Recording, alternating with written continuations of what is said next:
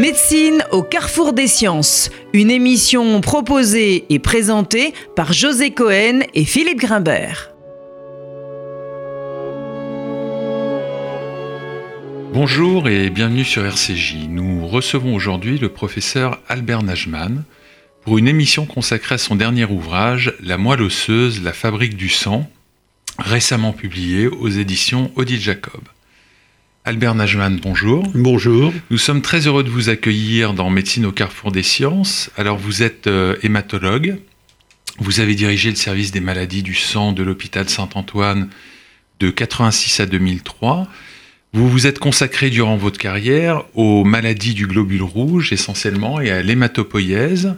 Vous nous en expliquerez le, sens et le rôle. Et puis, euh, vous êtes euh, tellement hématologue, si je puis dire, que vous avez aussi coordonné le traité d'hématologie en langue française en 1995, euh, traité qui a fait référence dans le domaine pour euh, plusieurs générations de médecins. Dans l'avant-propos de votre livre, vous écrivez, je vous cite, Pourquoi ai-je eu envie d'écrire un livre sur la moelle osseuse? Alors avant que vous nous expliquiez le sens de votre question et donc de ce livre, j'aimerais, si vous en êtes d'accord, que vous fassiez un bond de quelques années en arrière et que vous commenciez par nous expliquer ce qui vous a incité, vous, jeune étudiant en médecine, à vous orienter vers cette spécialité médicale et rétrospectivement, pardon, quels sont à votre avis les traits de caractère de ce jeune étudiant qui le pousse alors vers l'hématologie? C'est une excellente question. Je vous remercie de votre introduction. Je me suis posé moi-même la question de savoir pourquoi finalement je me suis orienté vers l'hématologie. Je pourrais évidemment vous servir des anecdotes. Une des anecdotes que je pourrais retenir, c'est que dans ma première année de médecine, c'est-à-dire à, l'hôpital, nous avons eu un cours par une très jolie jeune femme sur la coagulation du sang, et que ceci, évidemment, peut être un souvenir qui, qui m'aurait marqué. Alors voilà une vraie, une vraie raison très sincère. J'apprécie beaucoup cette réponse. Alors curieusement, j'avais, parce qu'il est décédé, un cousin assez lointain de ma famille qui était professeur de médecine aux États-Unis. Et lui m'a envoyé le jour où j'ai commencé mes études de médecine, il m'a envoyé un bouquin qui est le bouquin de Wintrob, qui était un bouquin sur l'hématologie, très important. C'était la grande référence aux États-Unis. Donc vous voyez, j'avais des petites orientations comme cela, mais le reste du temps, ça a été finalement un peu le, je dirais peut-être le hasard qui fait qu'à un moment donné, j'avais le choix entre rester dans les maladies du foie avec le professeur Caroli, ou m'orienter vers les maladies du sang avec le professeur Robert André. Et pour des raisons, disons, d'équilibre, de ma pensée aussi, entre les deux, les deux possibilités, j'ai finalement orienté vers les maladies du sang avec le professeur Robert André. Alors pour, pour compléter cette question, est-ce que vous pourriez nous faire un, rapide état des lieux? Ça, ça va nous servir d'introduction pour, pour la suite, de ce que l'on connaissait quand vous avez commencé vos études et votre pratique médicale de cette fameuse moelle osseuse? C'est une, aussi une excellente question qui peut se résumer très rapidement. On ne connaissait pas grand-chose. On savait qu'il y avait bien sûr une moelle dans les os. On savait depuis à peu près la fin du 19e siècle que cette moelle servait à la fabrication des cellules du sang. C'est un, presque un homonyme qu'il avait découvert. Il s'appelait euh, Ernest Neumann, en Prusse orientale. Il avait fait une découverte très intéressante parce que non seulement il avait découvert cela, mais il était aussi visionnaire parce qu'il s'était dit il doit y avoir une seule cellule au départ de toute la fabrication des cellules du sang. Et ça, ça s'est révélé exact quelques dizaines d'années après. Il avait également compris que l'on pouvait, comme on cultivait les bactéries dans des boîtes de pétri, il avait eu l'idée de dire il faudrait cultiver les cellules que je vois dans la moelle dans des boîtes de pétri pour voir comment elles évoluent. Et là encore, ça va être le point de départ d'une grande découverte ultérieurement en 1966, faite par deux équipes totalement différentes. L'une en Israël avec euh, l'équipe de... Euh, je vais commencer plutôt par l'équipe de, de Melbourne, qui est Bradley et, euh, et Metcalf. Et en, en, Israël, ça a été une équipe avec euh, Zax et euh, Zax, oui, Lucie Zax. Voilà. Et en même temps, en 1966, ces deux équipes, sans se connaître, je pense, ont réussi à montrer que l'on pouvait cultiver des cellules de la moelle dans des boîtes de pétri, comme l'avait prévu Neumann, et que cela nous permette de voir comment ces cellules se développent. Oui, mais alors, Avant, avant, avant Neumann, il, y a, il, se passe des choses, et d'ailleurs il y a un rappel historique dans le début de votre livre qui est tout à fait intéressant, qui commence presque à, Galien. Oui. Qu'est-ce qui se passe entre Galien et Neumann alors finalement? Pas ben, grand-chose Pas, grand-chose pendant des siècles. Revenez un peu sur cette histoire passionnante. Là. Ben, oui, ce qui est aussi étonnant, c'est de voir Galien, parce que Galien est un médecin romain du deuxième siècle, et qui, lui, en observant correctement les squelettes, constate que dans un squelette, il y a au milieu quelque chose qui ressemble à de la graisse. Et il dit, ceci doit servir à graisser les os. Mais il faut aussi une autre remarque, que cette graisse n'est pas répartie de façon homogène. Il y a des endroits où il y a beaucoup de graisse, il y a des endroits où il n'y a pas de graisse du tout. Et on en reste en gros là. Et il a fallu attendre finalement presque le 19e siècle pour avancer, parce qu'auparavant, il n'y avait pas moyen d'aller beaucoup plus loin.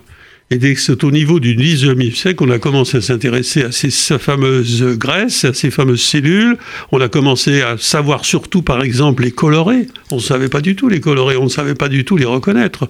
C'est vraiment au milieu du 19e siècle que toutes ces découvertes ont été faites. Alors, la moelle osseuse, ça a aussi une dimension un peu symbolique. Hein. Voilà, je, vous, suis dans ce domaine. Je pense que c'est très symbolique. Et je trouve d'ailleurs, pour moi, le, terme en hébreu me parle beaucoup plus que le terme en français. Parce qu'on dit Moach Etzem. Et dans ce Moach Etzem, il y a bien sûr Moach, d'ailleurs on dit Meach en, hébreu moderne pour distinguer Moach de Meach. Mais Etzem, c'est Etzem, c'est pas seulement l'os, c'est ce qui est fondamental. Etzem.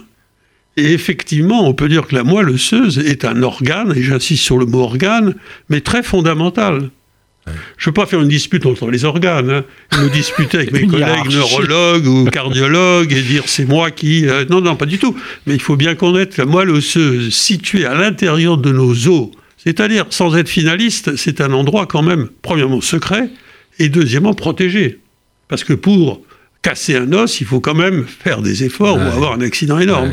Tandis que euh, pour euh, faire une, maladie cardiaque ou faire une maladie ailleurs, c'est beaucoup plus aisé.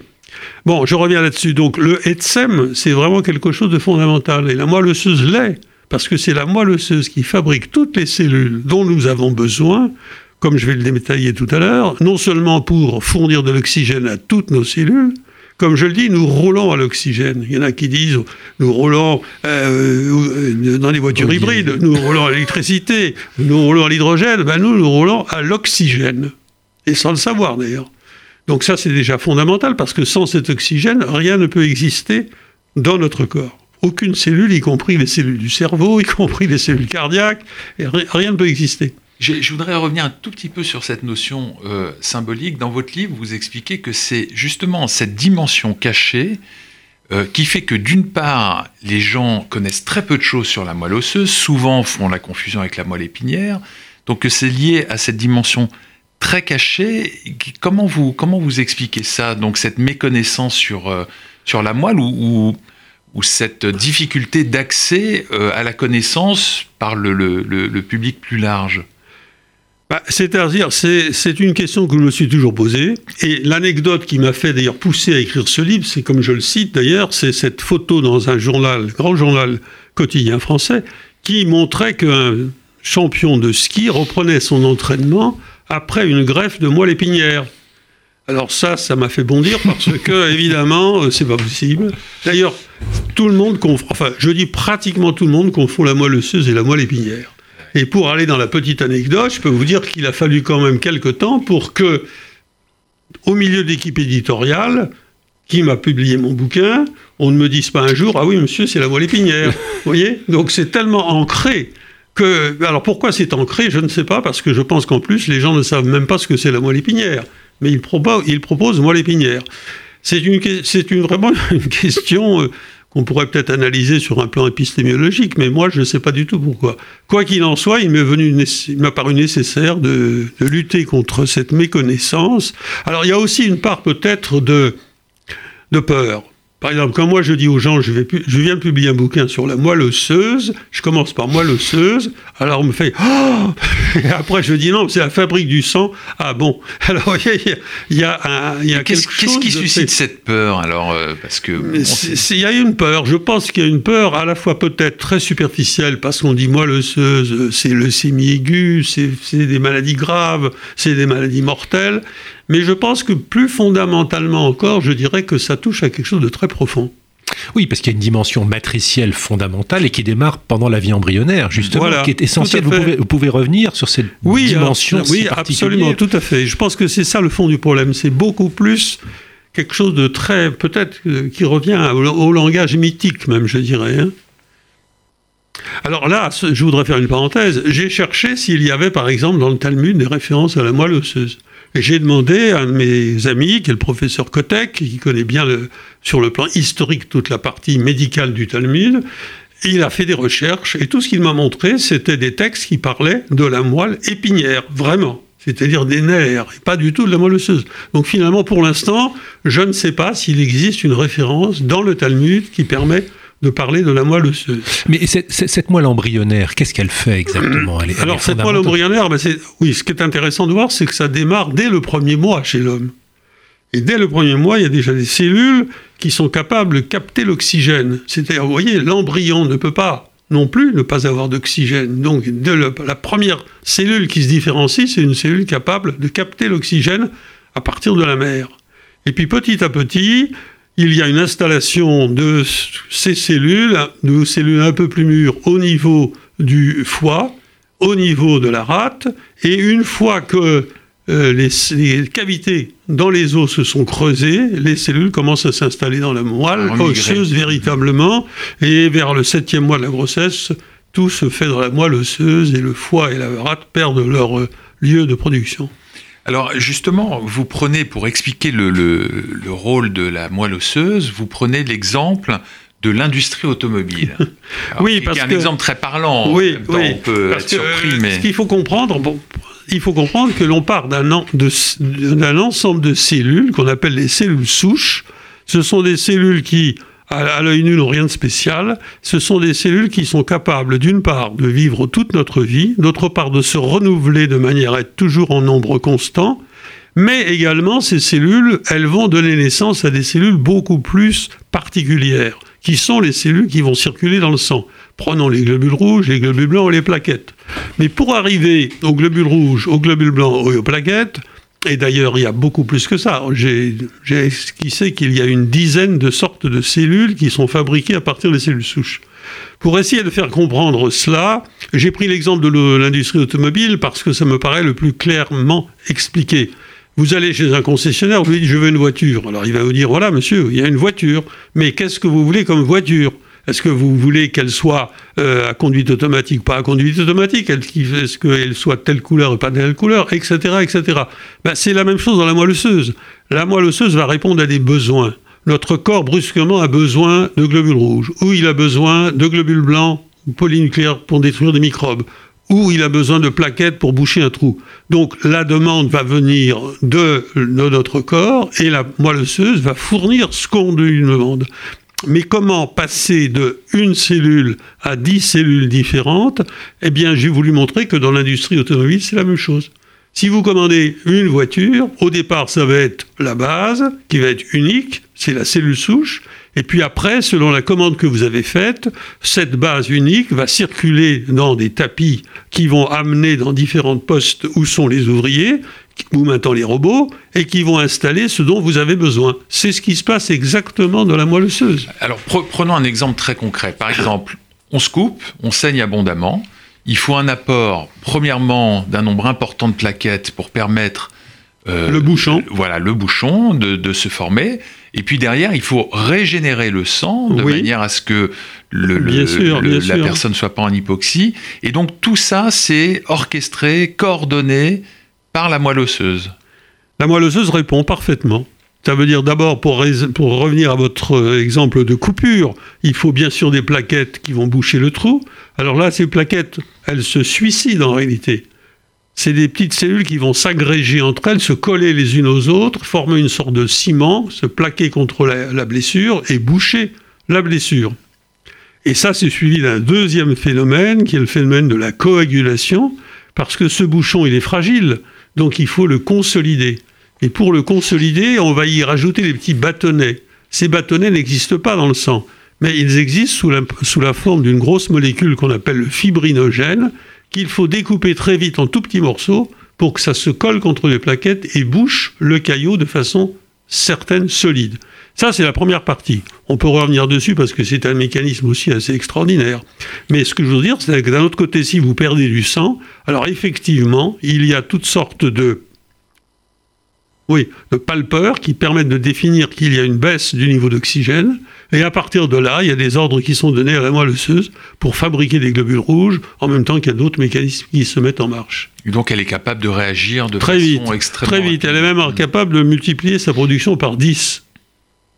Alors, il y a les plaquettes, et puis il y a une cellule sur laquelle vous avez beaucoup travaillé, c'est le, le globule rouge en particulier. Et il y a un chapitre très intéressant dans votre livre parmi les multiples fonctions et pathologies du globule rouge, vous soulignez un lien très intéressant entre certaines maladies héréditaires du globule rouge et des maladies infectieuses comme le paludisme. Vous pouvez revenir sur cette histoire des maladies génétiques et leur lien avec des maladies infectieuses? Oui, oui. Alors l'histoire des maladies génétiques, c'est pour l'instant euh, quelque chose qu'on ne connaît pas vraiment. Parce que pourquoi certaines anomalies se produisent dans telle ou telle population, on ne peut pas vraiment en comprendre le point de départ. Mais par contre, ce qui est très intéressant et qui m'attend bien saisi, c'est une hypothèse qui avait été émise par un euh, médecin, enfin un chercheur, Aldan, en 1946, pour savoir comment se fait-il qu'on trouve plutôt dans des zones où il y a du paludisme des populations atteintes de certaines maladies du globule rouge qu'on appelle des maladies héréditaires de l'hémoglobine.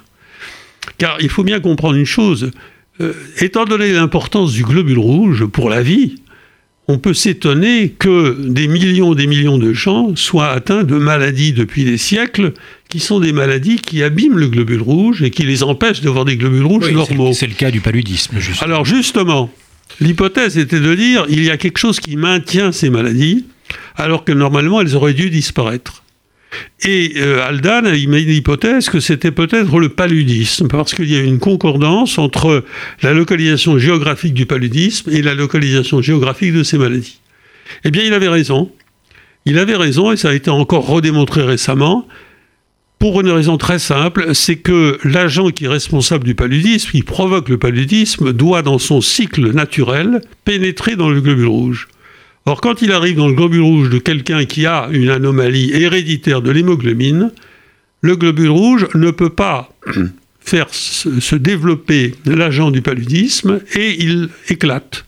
Donc la maladie finalement ne peut pas se transmettre. Et donc il y a des gens qui brusquement se retrouvent immunisés contre le paludisme parce qu'ils ont une anomalie héréditaire du globule rouge qui touche l'hémoglobine. Alors ceci, vous me dire, c'est formidable. Ces gens-là ont été immunisés naturellement, donc c'est formidable. La nature est bien faite. Dieu, au-dessus de tout cela, a très bien organisé les choses. En réalité, c'est plus compliqué. Et on peut dire surtout que le fait que ces gens sont immunisés vont finalement favoriser le maintien de ces maladies. Car euh, s'ils sont euh, immunisés, donc ils vont vivre normalement, donc ils vont se marier avec d'autres personnes, certaines de ces personnes seront atteintes de la même maladie que eux, et donc on va se retrouver avec des parents qui vont faire des enfants qui seront ce qu'on appelle homozygotes, c'est-à-dire qui auront la maladie complète de l'hémoglobine et non pas la maladie partielle. Et ce qui fait que la maladie ainsi se régénère et se modifie et ne disparaît pas. Donc pour lutter contre euh, ce genre de maladie, il faudrait normalement éradiquer le paludisme et on n'en est pas encore là. C'est pour ça que je dis aussi que c'est le moustique qui mène la danse, parce que c'est euh, le moustique qui transmet le paludisme qui est responsable finalement du devenir de ces maladies. Alors, et c'est aussi cette même moelle osseuse qui fabrique l'essentiel de notre système immunitaire. Oui, absolument. Alors, euh, fabrique à la fois, enfin, elle fabrique tous les lymphocytes, une partie de ces lymphocytes vont se développer ultérieurement dans des organes qui sont situés dans le corps, mais une partie de ces lymphocytes vont se, spécialiser dans le thymus très tôt, à la fin de notre embryogenèse et au début de notre petite enfance, et c'est là où ils acquièrent la fonction qu'on appelle la fonction T lymphocytaire. Donc tout vient, vient véritablement de la moelle osseuse. Et c'est pour ça que j'ai inclus aussi, par exemple, les lymphomes pourrait me critiquer en me disant les lymphomes, c'est pas des maladies de la moelle osseuse, c'est des maladies de, des cellules qui proviennent de la moelle osseuse. C'est pour ça que je les ai mis dedans euh, en même temps que les leucémies, qui sont véritablement des cellules présentes dans la moelle osseuse. Alors le, système immunitaire est un système très complexe. Là, vous évoquez les lymphocytes T, mais tous les partenaires de la réponse immunitaire sont euh, également produits euh, dans la moelle osseuse. Absolument, tous les partenaires, puisque je parlais des lymphocytes T, mais il y a aussi les lymphocytes B qui fabriquent les anticorps. Il y a les lymphocytes qu'on appelle naturels NK, qui sont des cellules destructrices qui interviennent dans l'immunité immédiate, mais qui sont aussi produites par la moelle osseuse. Donc toutes les cellules proviennent de la moelle osseuse. Alors cette moelle osseuse, c'est une usine incroyable. Elle produit, je crois, près de 10 milliards de cellules elle produit plus de 200 milliards de cellules chaque jour. Voilà, chaque jour. Ah c'est invraisemblable. On, imagine évidemment que quand une usine produit à une telle densité, les sources d'erreurs sont multiples et sont peut-être à l'origine de toutes les pathologies de la moelle qui peuvent euh, en résulter. C'est comme ça que vous présenteriez les choses sur ben, l'ensemble, un spectre assez large des maladies, des maladies issues donc de la moelle osseuse. Oui, je pense que c'est ça la principale explication parce que effectivement, pour produire des cellules, il faut qu'il y ait une division cellulaire. Et la division cellulaire est un moment très dangereux parce qu'il faut un, un, dédoublement des chromosomes, un dédoublement du DNA, une reconstitution après. Donc tout ceci, ce sont des moments où il peut y avoir des erreurs. Et la, nature de l'énorme production fait que la loi des grands nombres laisse entendre qu'il y aura des erreurs obligatoires. Alors certaines erreurs peuvent se réparer automatiquement, c'est pratiquement les erreurs du DNA qui possèdent un système de réparation propre, mais ce système de réparation est parfois aussi l'objet de mutations. Enfin, le DNA peut se réparer. Par contre, toutes les autres erreurs, ou bien elles ne sont pas importantes et elles survivent, ou bien elles sont importantes parce qu'elles modifient quelque chose dans le comportement de la cellule, alors elles sont en général détruites, les cellules qui en sont porteuses sont détruites, mais il peut arriver qu'elles se maintiennent. Et elles peuvent se maintenir même sans provoquer véritablement de maladie. C'est ce qu'on a découvert et euh, c'est un phénomène qui peut expliquer l'apparition assez tardive de euh, certaines maladies, puisqu'au fur et à mesure que nous vieillissons, notre système immunitaire a tendance à faiblir et donc à moins reconnaître des anomalies qui pourraient être reconnues beaucoup plus tôt. Donc beaucoup de leucémies sont liées en particulier à ce processus Oui, alors euh, les leucémies sont toutes liées à ce processus. Hein. C'est-à-dire qu'il y a quelque chose qui se produit au niveau d'une cellule de la moelle osseuse, une, disons, nous, nous appelons ça une mutation. Cette mutation intervient disons, par le hasard dans la majorité des cas. Parfois, il y a un facteur extérieur qui la favorise, mais le plus souvent, c'est par le hasard. Et le devenir de cette cellule va dépendre un peu de beaucoup de choses. C'est très contingent. Ça va dépendre de la puissance de cette mutation. Ça veut dire, est-ce que cette mutation a une telle force qu'elle va provoquer cette, à produire cette cellule en grande quantité, ou bien au contraire que cette mutation n'a pas beaucoup de force et donc elle va petit à petit disparaître. Et c'est ainsi que l'on peut expliquer l'apparition de ces maladies. Donc là, vous parlez des maladies euh, euh, qui arrivent au cours de, la vie euh, d'un individu, mais cette moelle osseuse, comme elle est tellement au centre de la production de toutes les lignées cellulaires du sang, elle est aussi à l'origine de maladies extrêmement complexes. Là, on a vu des maladies euh, liées à des mutations et les leucémies, mais il y a des maladies génétiques qui sont extrêmement euh, invalidantes. On a vu tout à l'heure euh, des maladies du globule rouge. on peut penser aussi au déficit immunitaire combiné sévère. Est-ce que vous pouvez un peu nous oui, alors ça effectivement, bon, moi ce, dans tout le système immunitaire peut être l'objet également d'anomalies héréditaires, parce que de la même façon, il y a eu des mutations qui se sont produites à un moment donné du développement soit directement dans la moelle, soit au décours du séjour dans la moelle dans les au niveau du thymus, au niveau des organes qu'on appelle lymphoïdes secondaires, et tout ceci peut aboutir également à des maladies importantes, même si elles ne sont pas très fréquentes, elles existent, qui fait qu'on on arrive avec des systèmes immunitaires qui ne fonctionnent pas bien et qui donc entraînent dès rapidement après la naissance différents troubles, en particulier les troubles infectieux. Alors, Albert Najman, une usine qui travaille autant, ça vieillit? C'est une très bonne question.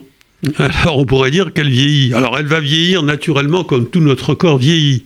Mais on remarque une chose assez curieuse, c'est que la plupart des gens, même très âgés, ont en gros une numération normale. Ça veut dire qu'ils ont un nombre de globules rouges, taux d'hémoglobine, un nombre de globules blancs et un nombre de plaquettes dans l'ensemble normal pendant très très longtemps. Et quand il y a parfois une baisse de ces éléments, il faut se souvenir aussi que beaucoup de maladies qui ne sont pas des maladies hématologiques, c'est des maladies générales, retentissent sur la production de la moelle. Par exemple, si vous avez une insuffisance rénale, vous avez rapidement un défaut de production d'érythropoïétine, car l'hormone qui favorise la production de globules rouges provient du rein. Donc l'insuffisance rénale va entraîner un défaut de production d'érythropoïétine, donc une anémie. Donc les gens vont avoir une anémie, mais cette anémie, elle est liée à leur état rénal.